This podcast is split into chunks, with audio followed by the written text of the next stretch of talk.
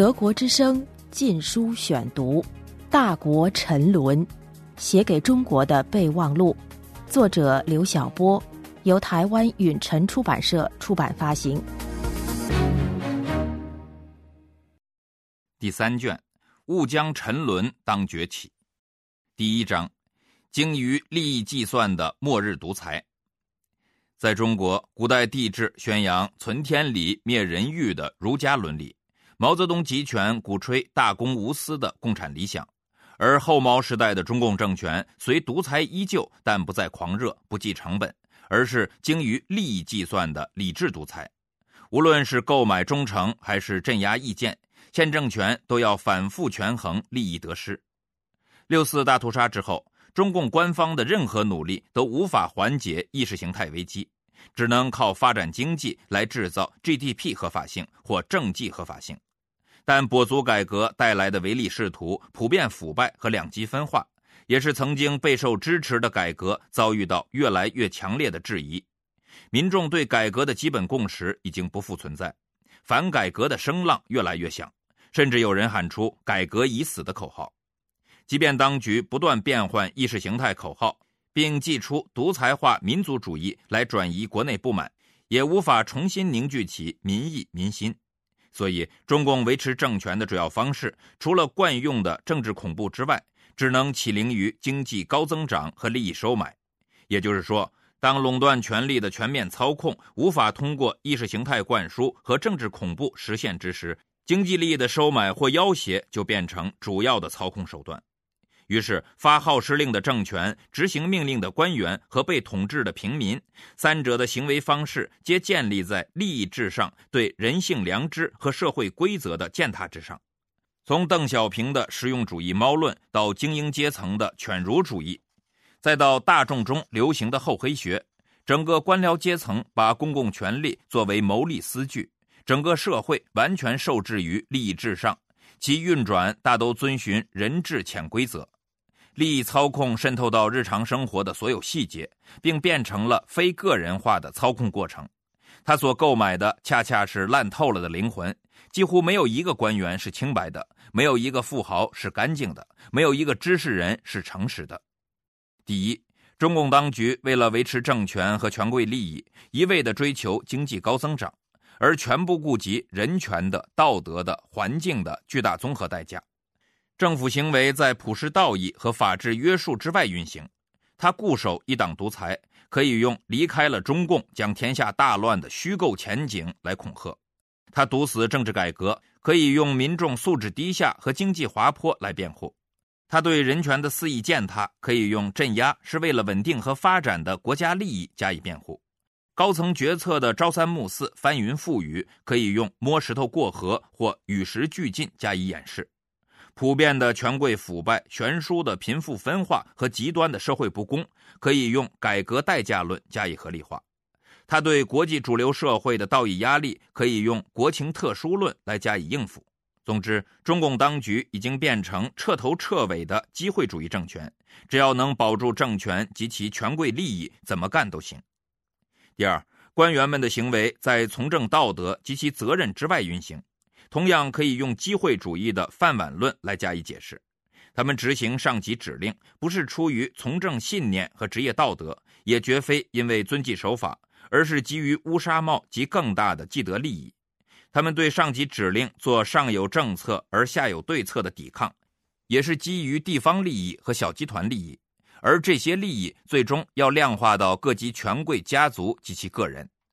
他们对民间的和平反抗进行暴力的黑社会化的镇压，也是为了对民间进行敲骨吸髓的榨取。现在的官员都不愿意在各类文件上签下个人的名字，特别是那些干脏活、担任镇压性职务的官员，更不愿意留下白纸黑字。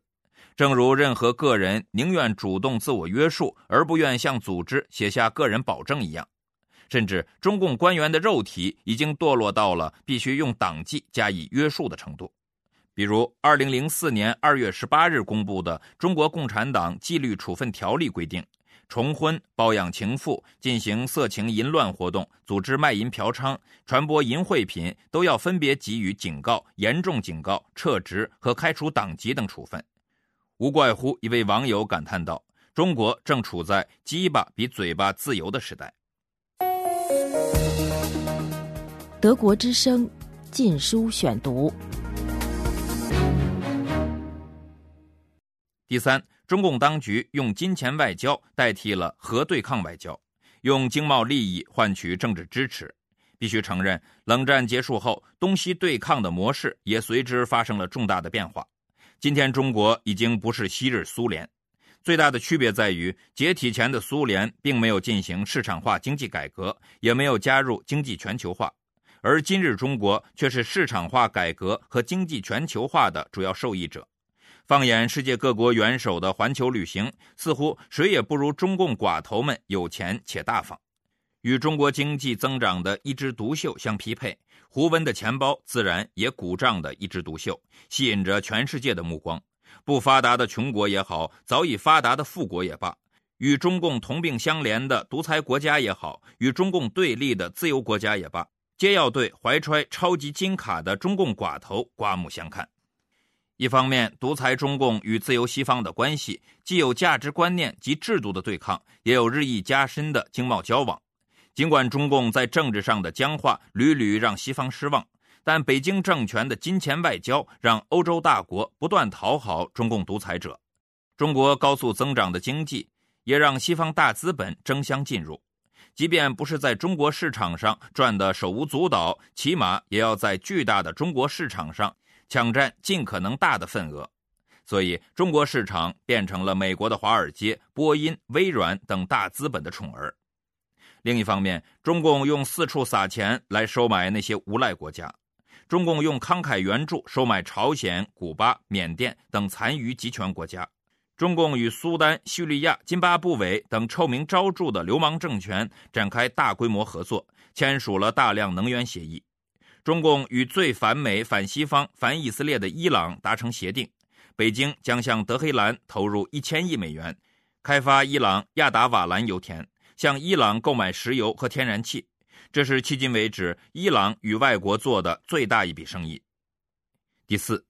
当下中国人的生存之道及其交易行为，不仅在个人的责任和良知之外，也在正式的法律规则之外。